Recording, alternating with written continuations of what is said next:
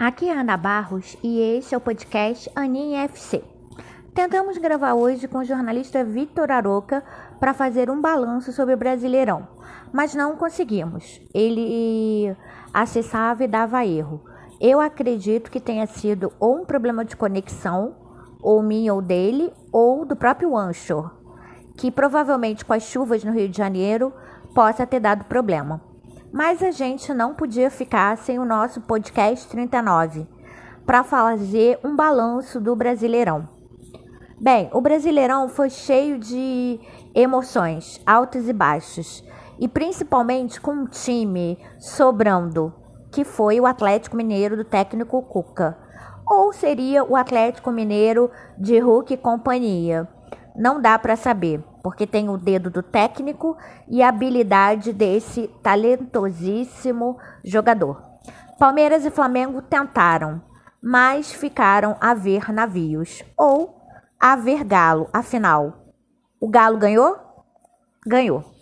O Atlético Mineiro ganhou o Campeonato Brasileiro e provou ser um time muito forte. A torcida ficou com esse grito entalado na garganta por 50 anos. Sim, o último título do Galo foi em 71, o Galo de Dadá Maravilha. Enfim, é muito bonito ver o Galo jogar. É bom, é um time rápido que tem vários destaques. Não podemos esquecer também de Flamengo e Palmeiras. O Flamengo num carrossel de emoções, em decadência com Renato Gaúcho, sem saber qual seria a sua filosofia de jogo, sem tática desorganizado, mas com talentos.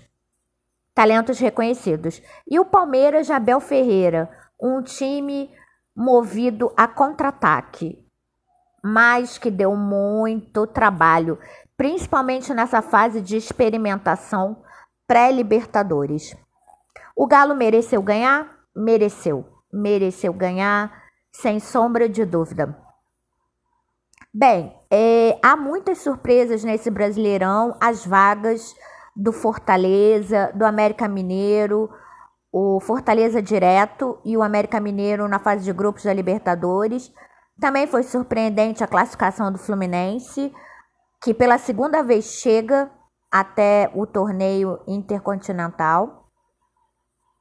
E realmente uh, vários técnicos se destacaram, além do Cuca, Abel Ferreira e Voivoda, do Fortaleza. E o meu preferido, Maurício Barbieri, do Bragantino. Sim, o Braga também conquistou a sua vaga. E o que dizer do Corinthians, que de time quase rebaixado conquistou a sua vaga com tão contestado técnico de grife, Silvinho. Em relação aos rebaixados, o time que não merecia ser rebaixado de jeito nenhum foi o Bahia. A Chape já tinha caído faz tempo, o esporte estava péssimo e o Grêmio quase consegue escapar na reta final. Frente a tudo isso, a esse balanço do que aconteceu, daqui a pouquinho nós vamos fazer a nossa seleção do BR 21. A eleição do craque, a revelação, o técnico. A arbitragem eu me recuso a escolher, porque foi um ano péssimo para arbitragem, principalmente o desajuste do VAR. Tivemos lances polêmicos, más interpretações, linhas descalibradas e outras cositas más. Tudo que vocês possam imaginar. Mas emoção não faltou. Quem é que prefere mesmo o mata-mata aos pontos corridos? Difícil dizer. Houve emoção até o fim do Brasileirão, até a última gota. Bem, o meu time do Brasileirão 2021 é goleiro, o Everton do Palmeiras, lateral direito, Pikachu do Fortaleza, zaga, Júnior Alonso e Nathan Silva. Por que os dois do Galo? É a defesa menos vazada. Lateral esquerdo, Guilherme Arana. o Brasil, a seleção brasileira, já tem o seu lateral esquerdo. O Tite não precisa nem elucubrar muito. Depois, Nacho Fernandes, Jair, Gustavo Scarpa, Michael. E à frente, Hulk e Gabigol. Sim, Michael se destacou demais, principalmente com Renato Gaúcho.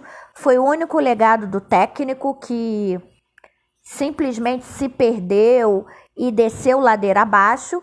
Hulk é, se destacou muito nesse time do Galo, se acertou, brigou com o Cuca no início, depois ele colocou o melhor posicionamento para ele, ele deslanchou como artilheiro.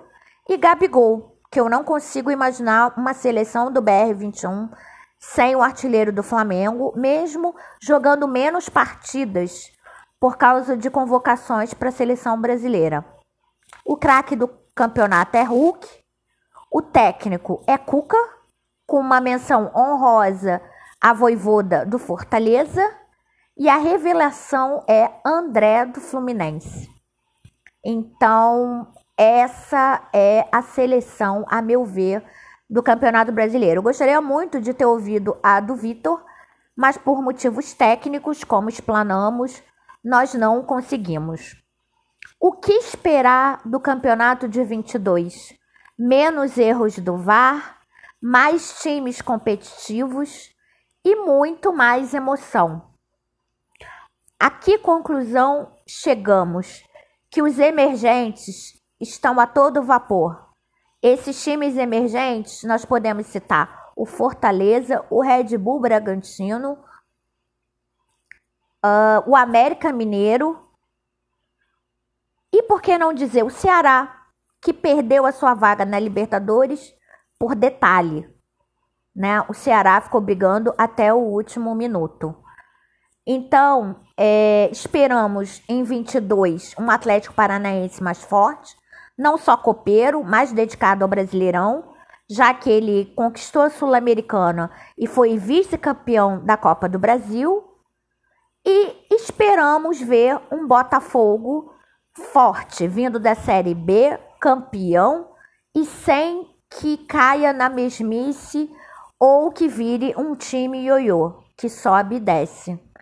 Esperamos também é, que os times que sobem permaneçam, façam bonito e que o campeonato de 22 seja um campeonato bastante disputado e realmente que nos faça é, ter cada vez mais vontade de assisti-lo. Eu confesso que não esperava a campanha do Internacional, imaginava o Internacional beliscando uma vaga na Libertadores, tanto que Diego Aguirre, seu técnico, caiu, não é mais o treinador do time gaúcho.